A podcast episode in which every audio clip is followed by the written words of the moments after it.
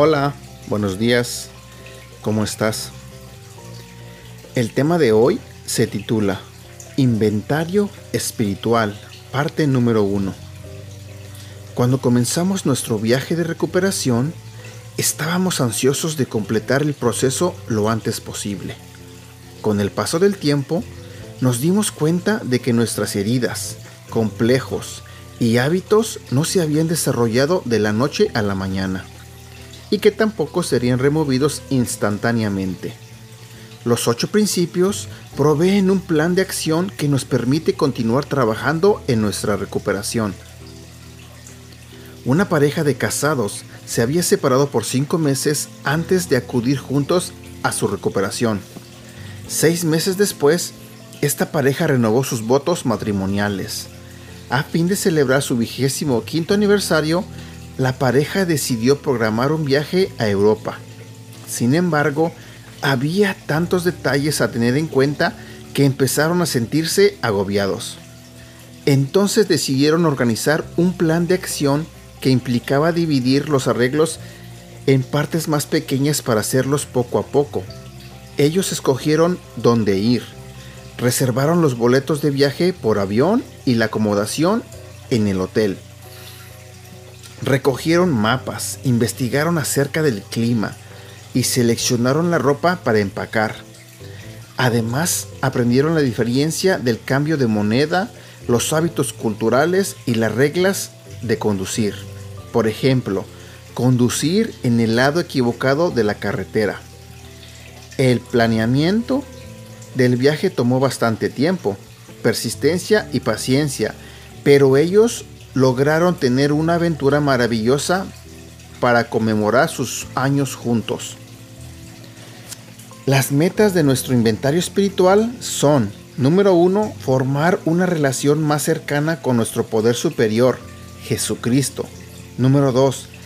Perdonarnos a nosotros mismos y a otros por nuestro pasado. Número 3. Llegar a estar sanos espiritualmente. Para tener éxito en cada uno de estos objetivos es necesario un curso de acción. Cuando complementamos la guía del participante necesitamos un lugar privado y programar un tiempo para trabajar en nuestras respuestas. Es fundamental que nos mantengamos conectados con nuestros compañeros de rendición de cuentas y mentores para no sentirnos solos. Necesitamos aprender cómo mantener nuestras respuestas balanceadas con respecto a nuestras debilidades y fortalezas, aunque esto requerirá tiempo, persistencia y paciencia. Finalmente, podremos celebrar la aventura con una vida cambiada. A la mayoría nos desagrada mirar nuestro interior por la misma razón que nos disgusta abrir un sobre que sabemos que contiene malas noticias. Sin embargo, debemos recordar que necesitamos mantener nuestra evaluación, nuestro inventario equilibrado. Es vital que tengamos en cuenta las cualidades tanto buenas como malas que nos hacen sentir quiénes somos. Cuando, cuando comience a trabajar en su inventario espiritual, en el principio número 4, necesita examinar varias áreas de su vida. Antes de empezar esta labor, eleve esta oración. Examíname, oh Dios, y, y sondea mi corazón. Ponme a prueba y sondea mis pensamientos. Salmos capítulo 139, versículo 23. La primera área que necesitamos evaluar es la de nuestras relaciones con otros. En Mateo capítulo 6 versículo 12 al 14, Jesús nos enseña cómo orar. Perdónanos nuestras deudas, como también nosotros hemos perdonado a nuestros deudores. Y no nos dejes caer en la tentación, sino líbranos del maligno. Porque si, porque si perdonan a otros sus ofensas, también los perdonará a ustedes su Padre Celestial.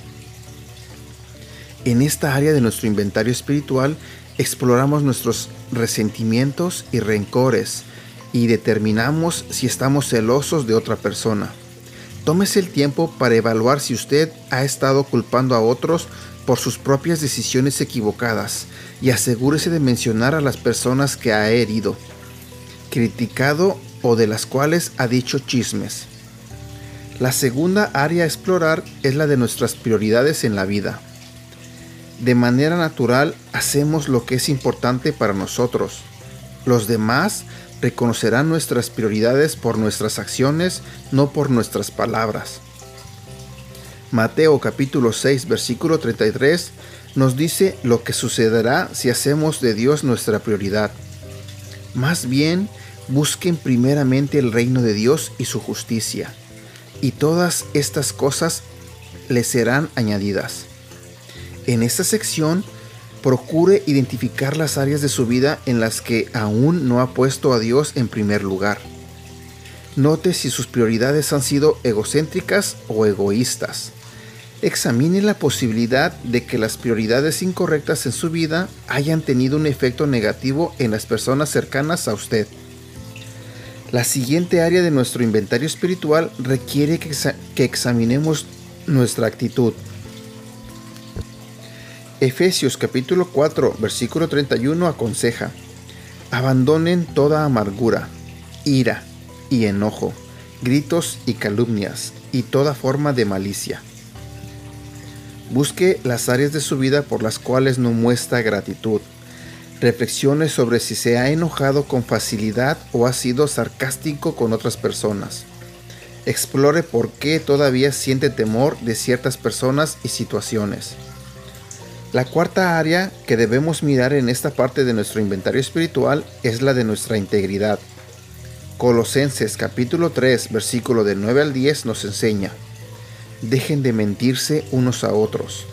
Ahora que se han quitado el ropaje de la vieja naturaleza con sus vicios, se han puesto el de la nueva naturaleza, que se va renovando conociendo a imagen de su Creador examine las áreas de su vida donde ha sido deshonesto, las áreas en las que ha exagerado sus buenas cualidades o logros para lucir mejor ante los demás.